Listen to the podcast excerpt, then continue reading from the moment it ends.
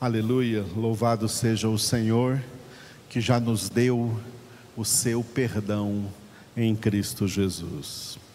Na última parte da nossa congregação, nós estamos no livro dos Atos dos Apóstolos, capítulo de número 13, pregação do apóstolo Paulo aos judeus da sinagoga de Antioquia da Pisídia, na primeira viagem missionária do apóstolo Paulo e a sua pregação que ficou aqui descrita como palavra de Deus para nós aqui neste capítulo 13 de Atos. Dos versículos 32 ao 37, Paulo fala sobre o cumprimento das promessas do Antigo Testamento na pessoa de Jesus. Paulo diz para aqueles judeus que pensavam que aquele Jesus de Nazaré que foi morto em Jerusalém, era um falso Messias, e Paulo vem pregar para eles: não, ele não era o falso Messias, não, ele era o verdadeiro Cristo, o verdadeiro Messias, e nele se cumpriram as promessas do Antigo Testamento. Nesse texto aí do cumprimento das promessas, nós vimos até ontem os textos que Paulo citou, textos citados do Antigo Testamento, do versículo 32 ao 35, fazendo uma especial alusão ao fato de que o corpo de Jesus não sofreu a putrefação, não sofreu a corrupção que é a decomposição natural do cadáver, do corpo, voltando ao pó. Isso Deus não permitiu acontecer com Jesus e antes que a decomposição do corpo começasse a acontecer, Jesus foi ressuscitado. E essa é uma diferença que Paulo coloca entre Davi e Jesus. Por isso, Davi versus Jesus, versículos 36 e 37, são os dois versículos que vamos ver agora. É porque foi Davi quem orou, né? não deixarás a minha alma na morte e nem permitirás que o teu santo veja corrupção. Mas só que Davi morreu e o seu corpo viu a corrupção porque foi decomposto. Mas com Jesus isso não aconteceu. É o que Paulo pregou aí nessa sinagoga judaica, para espanto dos judeus, porque essa é uma mensagem que às vezes para nós hoje caímos na tentação de achar que é normal, mas isso é uma mensagem revolucionária Jesus não teve o seu corpo decomposto, porque ele foi ressuscitado para nunca mais morrer. E diante daqueles judeus, essa era uma mensagem totalmente revolucionária e impactante. Então, versículos 36 e 37. O 36, Davi viu corrupção, e no 37, Jesus não viu corrupção. Vamos ver sobre Davi. Davi viu corrupção, versículo 36. Porque, na verdade, tendo Davi servido a sua própria geração, conforme o desígnio de Deus, adormeceu, foi para junto de seus pais e viu corrupção. Vamos ler juntos? Porque, na verdade, tendo Davi servido a sua própria geração, conforme o desígnio de Deus, adormeceu, foi para junto de seus pais e viu corrupção. Ou seja, esse versículo está dizendo que Davi cumpriu o seu ministério, ministério que ele tinha diante de Deus, que ele recebeu de Deus, de ser o mais importante rei da história da monarquia de Israel e morreu. Salomão ficou no seu lugar, o sucedeu no trono. Davi foi sepultado e o corpo de Davi, né, decompôs, sofreu decomposição, ele voltou ao pó.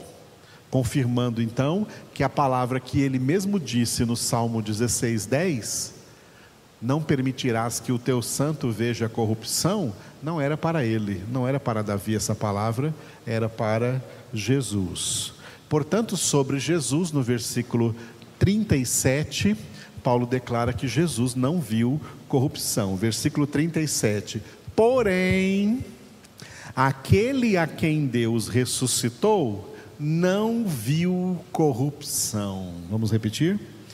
Porém, aquele a quem Deus ressuscitou não viu corrupção.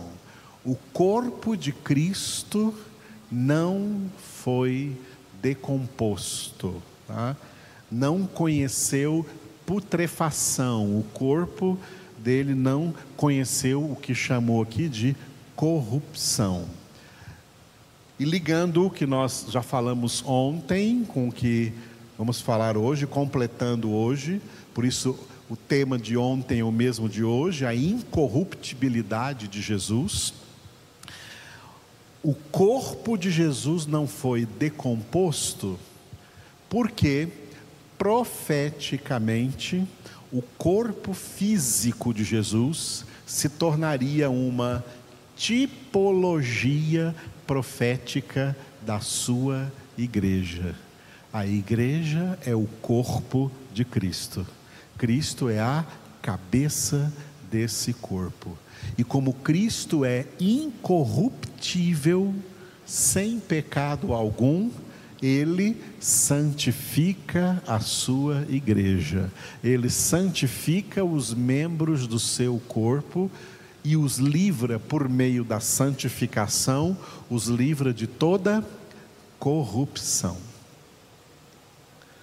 E apesar então dos convertidos e santificados morrerem e seus corpos conhecerem a corrupção, serem sepultados e esses corpos voltarem ao pó e se decomporem, eles voltarão de novo à vida na ressurreição, e por isso eu coloquei aqui um texto de, do apóstolo Paulo aos Coríntios. Quem está de casa já vê os quatro versículos, e quem está aqui comigo vai ver de dois em dois, porque estão não enxerga direito ali. 1 Coríntios capítulo 15, do versículo 51 até o versículo 54. Começando então ali 51 e 52. 1 Coríntios capítulo 15 1 Coríntios capítulo 15. Vamos ler primeiro 51 e 52. Quem está aqui pode ler comigo. 1 Coríntios 15, 51 e 52. Eis que vos digo um mistério: nem todos dormiremos, mas transformados seremos todos. Num momento, num abrir e fechar de olhos, ao ressoar da última trombeta. A trombeta soará, os mortos ressuscitarão incorruptíveis e nós seremos transformados. Agora os 53 e os 54, para continuar o texto. Porque é necessário que este corpo corruptível se revista da incorruptibilidade e que o corpo mortal se revista da imortalidade. E quando este corpo corruptível se revestir da incorruptibilidade, e o que é mortal se revestir da imortalidade, então se cumprirá a palavra que está escrita: tragada foi a morte pela vitória. Aleluia. Bom, neste mesmo contexto aqui do capítulo 15 da primeira carta de Paulo aos Coríntios, e é bom entendermos que esse capítulo 15 aqui da primeira carta aos Coríntios é o capítulo mais profundo desta epístola, 1 aos Coríntios, aqui de 16 capítulos. Todos os outros são de assuntos mais fáceis de serem compreendidos. O capítulo 15 é o mais difícil de 1 Coríntios. E esses quatro versículos que nós lemos aqui, então, do 51 até, até os 54, até o 54, né? vamos ver do começo. Eles, esses quatro versículos, eles vêm trazer a vitória final, que é a vitória sobre o último inimigo a ser vencido. Paulo coloca nesse contexto aqui de 1 Coríntios 15, o último inimigo a ser vencido é a morte. A morte é nossa inimiga. Não gostamos dela, né? Ninguém gosta. Mas Jesus já venceu e se tornou para nós a garantia a garantia da nossa vitória. A ressurreição de Jesus é a garantia da nossa ressurreição. Bom, temos que nos lembrar que a palavra de Deus profetiza duas ressurreições: a primeira ressurreição e a segunda ressurreição. A primeira ressurreição é a ressurreição dos justos, a ressurreição dos salvos. Essa ressurreição já aconteceu. Jesus é as primícias da nossa ressurreição, as primícias da ressurreição dos justos. Tá? Os justos, dentre os justos, o primeiro ressuscitado é o justo de Deus, Jesus Cristo que já ressuscitou, tendo sido feito homem e tendo morrido, sem que o seu corpo conhecesse a corrupção, ele já foi ressuscitado. Essa é a primeira ressurreição. A segunda ressurreição, ela vai acontecer no fim do reino milenar de Cristo, que será a ressurreição dos ímpios. Porque os ímpios, cujas almas já estão no inferno, eles serão tirados do inferno. O inferno ainda não é o lugar de condenação definitivo para, para os ímpios. Eles estão lá provisoriamente. E lá só estão as suas almas. As almas dos ímpios serão retiradas do inferno e eles também terão uma ressurreição física, receberão seus corpos de volta. Deus reconstituirá o corpo de todos os ímpios para então, de corpo e alma, eles participarem do juízo final do grande trono branco e depois serem lançados no lago de fogo e de enxofre, é ali o lugar de definitivo de eterna condenação para os ímpios. A primeira ressurreição acontece mil e sete anos antes da ressurreição dos ímpios, porque a ressurreição dos ímpios é no fim do milênio, a ressurreição dos justos é no início da grande tribulação.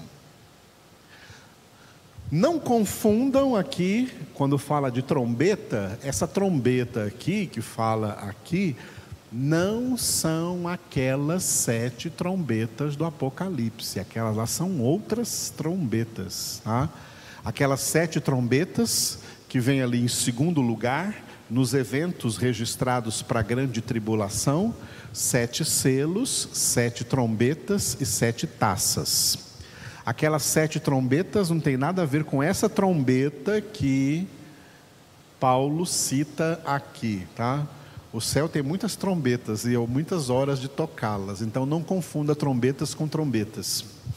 Então, aquelas sete trombetas são para acontecimentos dentro da grande tribulação. Tá?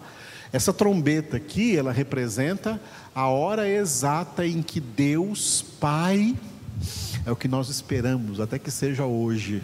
Que Deus Pai fale para Jesus: Filho, pode voltar. É a hora que Jesus vai voltar. Essa trombeta que o Pai vai mandar tocar. Pode tocar aí que eu vou mandar meu filho voltar agora. É a hora, marca a hora de Jesus voltar.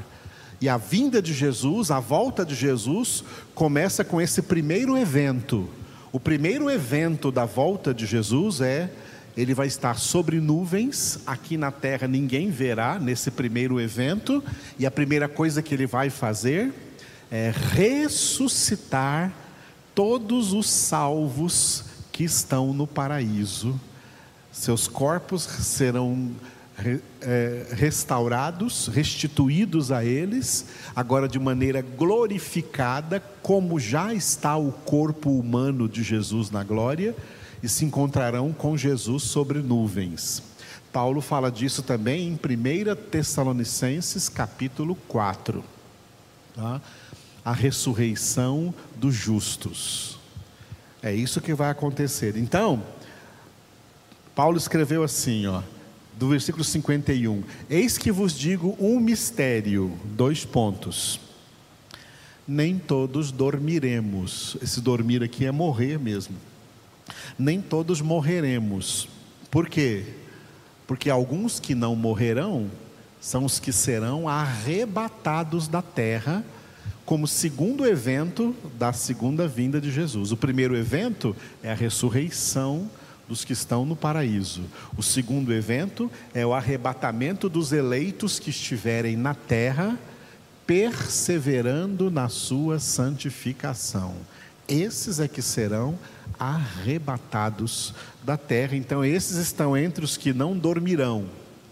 Paulo achava tanto que isso ia acontecer lá no primeiro século ainda, que ele falou: nem todos dormiremos. Aí ele achava que ele também ia passar, seria arrebatado. E se ele achava, nós podemos achar hoje com toda tranquilidade. Então, nem todos dormiremos, mas transformados transformados seremos todos. Essa transformação aqui não é a transformação espiritual que fala em Romanos 12, 2. Sede transformados mediante a renovação da vossa mente. Ali é transformação espiritual. Essa transformação aqui é transformação física. O nosso corpo será transformado num corpo glorioso Glória a Deus. Sem comorbidades, sem enfermidades, sem sinais de morte mais, mas um corpo para viver eternamente na glória. É esse mistério que Paulo está descrevendo aqui agora. Todos seremos transformados, tanto os ressuscitados como os arrebatados, num piscar de olhos, serão transformados. É o que ele diz no 52, né? Num momento, num abrir e fechar de olhos, ao ressoar da última trombeta, a última trombeta que anuncia a hora da volta de Jesus.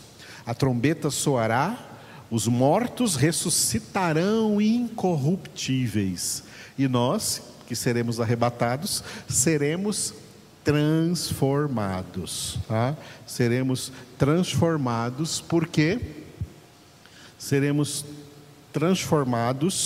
porque é necessário que este corpo, põe a mão no seu corpo igual eu estou pondo aqui no meu, este corpo corruptível, tá? esse corpo corruptível se revista de incorruptibilidade. Essa é uma última obra que Deus vai fazer em nós antes de nos levar para o céu, antes de nos levar para a casa do Pai tornar esse corpo corruptível revestido de incorruptibilidade. E que o corpo mortal, esse corpo agora mortal, se revista de imortalidade para nunca mais morrermos. Aleluia. Nós não temos ideia de que será a nossa vida no céu, porque aqui na terra a gente fica sempre nessa expectativa, né? Ó, oh, cuidado se não morre, cuidado se não morre, tem que tomar cuidado com tudo. E a gente não, não tem ideia do que, que isso gera na gente, as energias emocionais até que a gente gasta com isso, tá? com, essa, com essa constante expectativa de morte, ainda mais agora nessa pandemia, né? Essa expectativa gera sérios problemas aí até mentais, emocionais, de equilíbrio, as pessoas têm que estar muito, quem é de Deus tem solução né, para isso direta no Senhor em oração. Já pensou quando estivermos no céu e não tivermos nunca mais essa expectativa? E morte nunca mais? Aleluia! Não tem que se preocupar com isso mais, nunca mais, porque seremos revestidos de imortalidade. E quando este corpo corruptível se revestir de incorruptibilidade, e o que é mortal se revestir de imortalidade, então se cumprirá a palavra que está escrita. Repita depois de mim: tragada foi a morte pela vitória. Nós teremos vencido o último inimigo a vencer, que é a morte. Vamos vencer porque Jesus já conquistou para nós essa vitória. Aleluia.